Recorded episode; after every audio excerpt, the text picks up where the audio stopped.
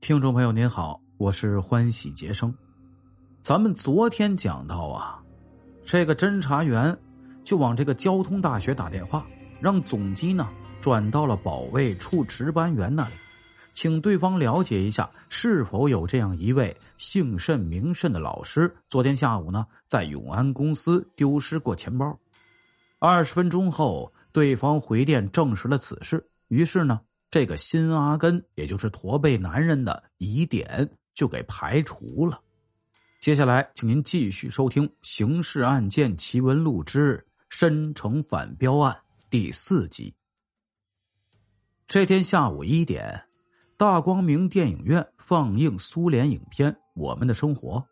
这部故事片呢，是能列入优秀影片行列的，但在解放伊始。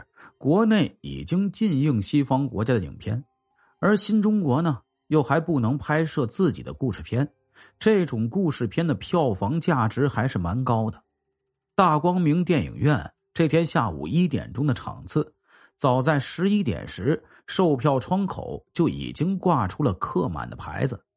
电影散场时呢是下午两点五十分，电影院的员工啊照例开始打扫。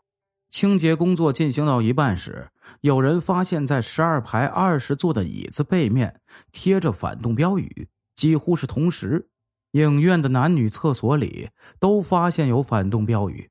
打扫立刻停止，电影院当即向老闸公安分局报警。其实，上海各个分局呀都已接到了市局的通知。如若接到此类报警的话，立刻向市局报告。电话呀。可直接打到专案组办公室。专案组接到报警电话，程小芝下令全体立刻出警。专案组一干侦查员抵达大光明电影院后，先将影院封锁，电影院的工作人员全体就地待命。两名刑侦技术人员抵达后，立刻拍照取证，勘察现场，提取证据。这回出现的反动标语一共是三处。每处啊各有两幅，文字不多，都是指名道姓攻击中共领袖的。反标的种类比较别致，是用剪下的签字字体拼成语句后，以粘胶剂啊贴在被上海人称为橡皮胶的医用胶布上，然后把胶布贴在椅子背面和男女厕所的墙上。行迹人员勘察现场后。带着提取的证据返回市局去进行技术鉴定了。这边专案组侦查员随即开始忙碌，十四名侦查员分头找大光明电影院的所有工作人员个别谈话，了解情况，然后汇合起来向组长汇报，就地进行分析。大家稍稍议了议，就找到了寻找线索的原始点。张贴反标的案犯应该是十三排二十座的那个观众。得出上述结论的理由是，张贴于男女厕所的反标肯定是在电影放映即将结束时，案犯偷偷溜过去做的案。大光明电影院的男女厕所呀，呈左右并列方向，厕所外面是男女共用的换洗室。电影放映快结束时，观众通常不会去上厕所的，因此这当。不管案犯是男是女，都能溜进男女厕所张贴反标，肯定不会被人发现。这两处的案犯应该说不容易调查，因为从理论上来说，每个观众都有作案的条件。而十三排二十号这个座位就不同了，必须是坐在这个位置上的观众啊，才有条件轻而易举的把反标张贴在自己前面的靠背上。这家伙可真会抓机会啊！这么小的面积，一贴就是两幅反标。那好，就盯着持十三排二十座的那个观众查吧。可是大光明电影院开映前两个小时，电影票就已经售罄了。电影票又不是实名售出制的，要从一千多张电影票里找出那个坐在十三排二十座位置上的观众，其难度虽然不敢称是大海捞针。但也绝对不是一桩好干的活专案组在这个回合中的运气啊，应该说是非常好的。他们从售票员那里获得的信息，当天下午两点钟，这场的十三排一座至二十座，全部是由榆林区太仓织布厂的团组织预定了的，上一天就来取了票。电影票有了主，那就好办了。老金、大老张两人去太仓织布厂，那是一家私营工厂，但已经建立了党团组织和工会。找到团支部书记小印一问呢，他说呀，团支部确实组织了电影观摩活动，用团费购买了二十张电影票，作为呢对最近开展的迎接开国大典活动中表现突出的团员和非团青年的奖励。电影票是由团支部副书记小汪负责购买和发放的。小汪向侦查员介绍了以下情况：他是三天前啊给大光明电影院打电话订的票，昨天去付款取票，拿回厂里后就分发给了受奖励者。说着，他拿出了二十个获得电影票者的名单。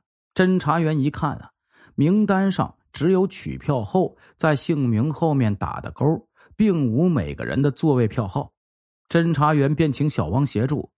那么，你看是否可以帮助我们弄清这二十名观众的座位号呢？小汪说：“这没问题啊，不过需要一些时间，因为看电影的人呢，今天下午厂里是放了他们半天假的，看过电影后就直接回家了。你们急着要了解的话呀，我就去问清楚他们的地址后，陪你们登门一个个询问。”这样做有点麻烦，但这种机会已经算是不错了。在询问期间，老金就给程小芝打了电话汇报情况。他还没开口说增加人手，程小芝已经想到了，说我这就派几位同志过来和你们一起查摸。半小时后，专案组副组长寿汝军带着三名侦查员驱车过来了。小汪已经通知工友，问清了二十名观众的住址，于是划分了区域，分成三拨人马，也不要小汪陪同了，直接前往各家查访。大光明电影院当时的座位排列呀，二十座是靠边道的，这样小刘那个位置就只有一个邻座，十三排十八座，这个位置的票啊。是发给细沙车间团员林秀凤的。小林呢已经结婚，孩子两岁。他拿到电影票后很高兴啊，但小林没有看成，因为他的儿子生病了，婆婆呀要他带着去医院。小林于是就去大光明电影院门口把电影票给转让掉了。如此，侦查员就产生了一个推断。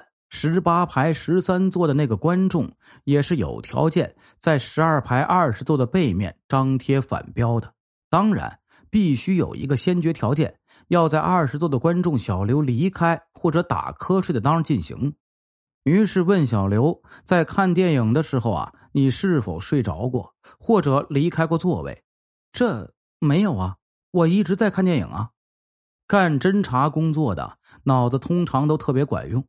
受辱军马上产生了另一个推断：十八座的那个观众，可以在电影放映结束散场时，将已经捏在手里的反标贴于十二排二十座的背面。因此，看来得寻找那个从小林手里得到电影票的观众。据小林说呀，那是一个五十来岁的小老头，穿着打扮和谈吐举止都是上海滩那种老克拉做派。老克拉这个词汇啊是外来语，通常呢有两种解释，一种是说克拉呢是英语 color，意思是色彩，引申开去啊可以说是光鲜体面，也就是上海人所说的花头，而前面冠着一个老字，意思是说呀这群人的年纪不轻了。另一种解释说呢，克拉是英语 classic。指的是层次高、品位高，老字当然还是指年纪一把。具体说来啊，老克拉的形象应该是这样的：他们灰发或者白发，一头发丝呢抹过适量的生发油，梳的是纹丝不乱，可能呢还会架着一副秀气的眼镜，一眼望过去文质彬彬。男的穿笔挺的西装，皮鞋擦的光可见人，冷天围羊毛的格子围巾。出门御寒的大方简洁的派克大衣，三五成友的定期在咖啡馆里喝蒸馏咖啡。至于上了舞场，他们的风度是可以让年轻人自惭形秽的迈不开步子的。他们都有些许高尚的嗜好，收藏一两件玩意儿，唱的一口字正腔圆的英文老歌。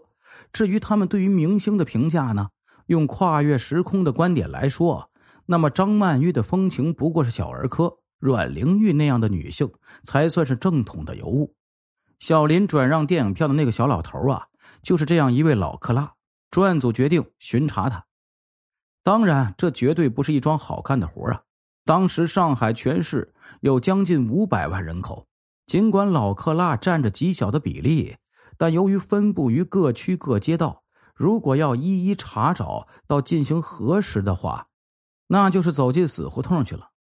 专案组当然不想进死胡同，而且也不想在这方面耗费过多的时间，因此就想了一个办法。分头去各影院门前蹲守，想出这个办法来的理由是：即使以侦查员的内行眼光看大光明反标案，也不得不承认呢，这种案件比较难破。作案是在无人注意时进行的，动作极快，手法隐蔽，过后一走了之。但从犯罪心理学而言，正因为如此，案犯就会产生继续下手的念头。况且其张贴反标原本就是为了进行反革命宣传煽动，其影响当然越大越好。所以专案组认为罪犯肯定还会下手，那就盯着全市那几家著名的影剧院就行了。这个主意是对头的呀。次日晚上六时多，侦查员小赵在天蟾舞台门口呢，发现了一个小老头，跟小林所说的老克拉酷似。连穿着衣服的颜色呀都一模一样，于是小赵当即悄然尾随，跟在对方后面进了剧场。看清楚此人的座位后，反身出来给组长程小芝打了电话。程小芝当即给老闸分局打电话，请分局出动便衣前往天蟾舞台。听后呢，侦查员小赵的指令，小赵向四名便衣警察下达的命令是。以抓扒手为名，把那个老克拉请到场外，对其搜查，不管是否发现可疑物品，都需问清姓名、住址、职业等，并向其住处的管段派出所予以核实。这个老克拉呀，就这样落网了。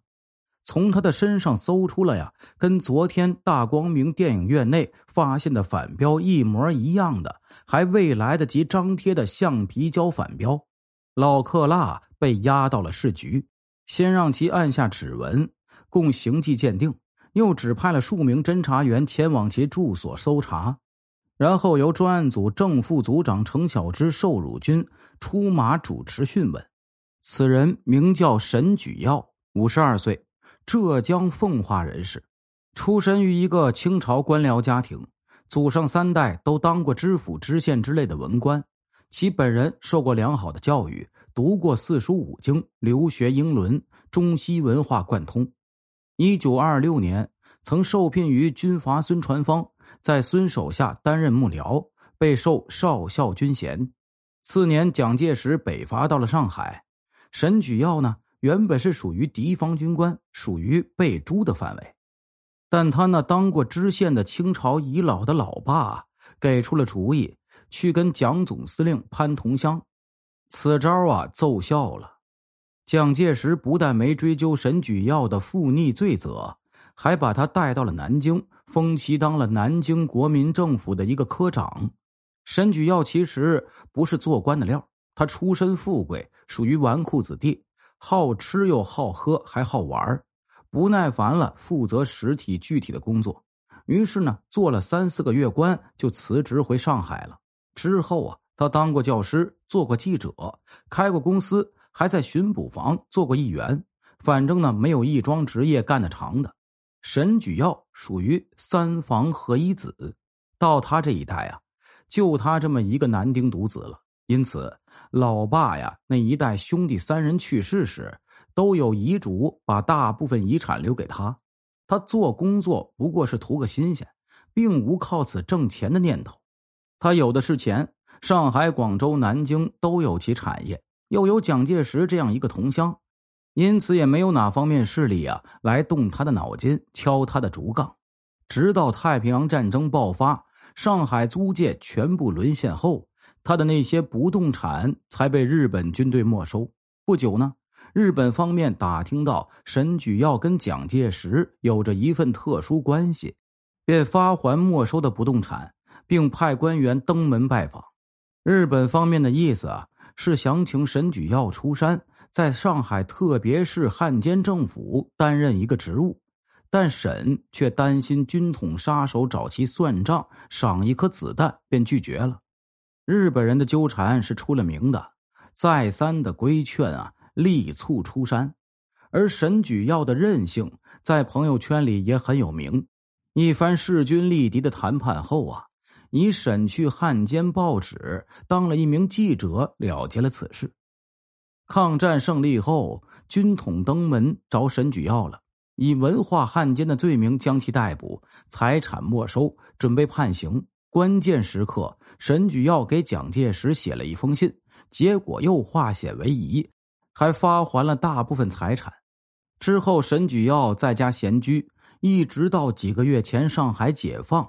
了解了上述这些情况后，行迹人员的鉴定也出来了，沈举要的指纹。与上一天在大光明电影院发现的反动标语医用胶布上留下的指纹是相同的，程小芝、寿汝君两人心里有了底，于是就让沈举耀交代反标之事。沈举耀不愧是老克拉中的铁杆分子啊，一脸无辜。什么反动标语？我不知道啊，不知道。那从你身上抄出来的橡皮胶是怎么回事啊？沈举耀还是保持着镇静，说：“那不是我的，估计啊是哪个跟我有仇的仇家，为了陷害我，收买了扒手，塞到我口袋里的。同志啊，上海滩的扒手你们肯定是知道的，那份手脚绝对是眼睛一眨，老母鸡变鸭嘛。”瘦乳君开口了：“沈举要啊，这就是你的不对了，编故事嘛，要编的高级一些。”才能蒙得住人，这不是编故事，这是真的事实啊！人民政府是讲实事求是的呀。我停，拜托了呀，请你不要玩这一套。给你看样东西，看过后我们再谈。沈举要面对着指纹相同的技术鉴定，目瞪口呆。这侦查员秀里还有乾坤，再让你看一个人，这人就是小林了。他一眼就认出眼前这个小老头就是昨天呢他转让电影票的老克拉，沈举耀这才无话可说呀。识时务也是上海滩老克拉的特点之一，于是他就做了交代。上海解放前夕，有朋友规劝沈举要逃离大陆，或去香港、澳门，或去台湾，再不呀就去英美。沈举耀也知道。像他这样的主儿，在共产党统治下，日子不会过得再像以前那样滋润。但想来想去，实在舍不得丢下那些不动产呢。他还在犹豫不决的时候，解放军已经包围了大上海。解放后，沈举要根据市军管会的通告，前往公安局登记了历史身份，但只交代了在孙传芳部队当少校幕僚的事儿，没说跟蒋介石的关系。也没提曾给汪伪报纸当过记者，因为他认为啊，那不是通告中所说的伪职。但这只是一种小聪明，人民政府很快就掌握了他的历史问题。不过，鉴于他没有直接做过坏事当汪伪报纸记者也不过是领了一个记者证，连豆腐干大小的稿件啊也没有写过一篇，所以就网开一面，没有追究。但财产是要处理的。于是，在沈举要名下的九套房子，就只给他留下了一套，而且是在徐家汇那边的房产中最小最差的那套。另外，他放在银行保管库里的几十两黄金、八幅字画，也变成了一张盖着市军管会大红印章的收条。沈举要受此打击，哪里忍得下这口气呀？顿时就对共产党人民政府产生了一种发自内心深处的愤恨。他有一台功率强大的美国收音机，时不时呢收听海外电台广播。受敌台的宣传影响，对共产党今后的政策愈加恐惧，寻思看来呀，只有往海外逃了。于是就开始暗做准备。这当外白渡桥、永安公司、老城隍庙、北站接连出现了反动标语，这种消息自是不胫而走，传到了沈举耀耳朵里，他觉得深受鼓舞，同时也受到启发。我何不也弄几张反动标语贴贴，出一口恶气呢？再说呀，我不管逃到香港、澳门还是台湾，那里都是共产党对手的地盘，张扬一下，说不定啊还会被人家当成英雄看呢。于是就有了用橡皮膏制作反标后张贴于大光明电影院之举。沈举要供到这当，侦查员心里一凉啊，难道这是单独的一桩案子？跟其他系列反标案没有关系。事后，程小芝、寿汝君两位主审者回想起来，对于各自当时的这种失望感到好笑。其实啊，当时如果有内行旁观者知晓沈举耀的那些历史情况的话，没等这主继续往下供，当场就会得出结论：外白渡桥系列反标案作案团伙。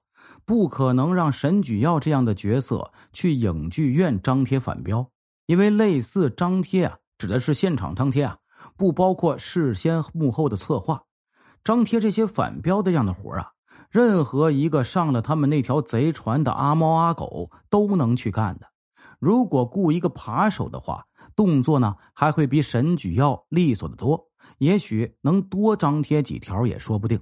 而以沈举耀跟蒋介石的那份关系，如果跟海外潜入的特务组织、反革命团伙搭上，人家分派给他的就是只能是幕后的活否则一旦发生差错，将来呢，他们就不大好跟上峰交代。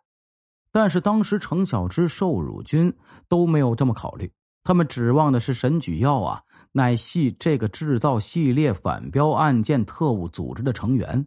他的落网能够使专案组顺藤摸瓜，因此他们自然不相信这位老克拉的供词。正要开展政治攻心，促使对方老实交代时，去沈举耀的住所搜查的侦查员回来了。侦查员从沈举耀住所搜查到用于制作反标的橡皮膏、剪得凌乱不堪的报纸、书刊和一瓶胶水。此外，还有小林那里转让到的大光明影院的十二排十八座的电影票的票根，他们顺便还把那台功率极强大的美国收音机也拿来了。这些证据不但可以证明沈举耀确实是制造大光明电影院反标的案犯，也可以从另一个角度证明沈举耀不是制造系列反标案的那个特务组织的成员。也就是说。沈举耀的供词属实，大光明电影院反标案作为一个单独的案件的侦查工作就此画上了句号。听众朋友，咱们今天的故事呢就讲到这里了。前面这几个地点的反标案还没破呢，大光明电影院又出现了一起反标案。这个反标案呢，相对线索还比较明显，就是坐在这个十二排这个人做的案。然后顺着这个电影票啊，查到了是一个老克拉，就是被转让的票啊，转让到这个老克拉老头手里。然后呢，顺藤摸瓜就直接把他找到了。但是最后一通查下来啊，这人的背景啊，他的这一个报复的心理，原来呢跟之前的案子没有关系，这是一个独立的案件啊。但是呢，警察也把这个人给抓着了。那之前的案子系列案件。这个反标的团伙还是没有浮出水面，请您明天继续收听。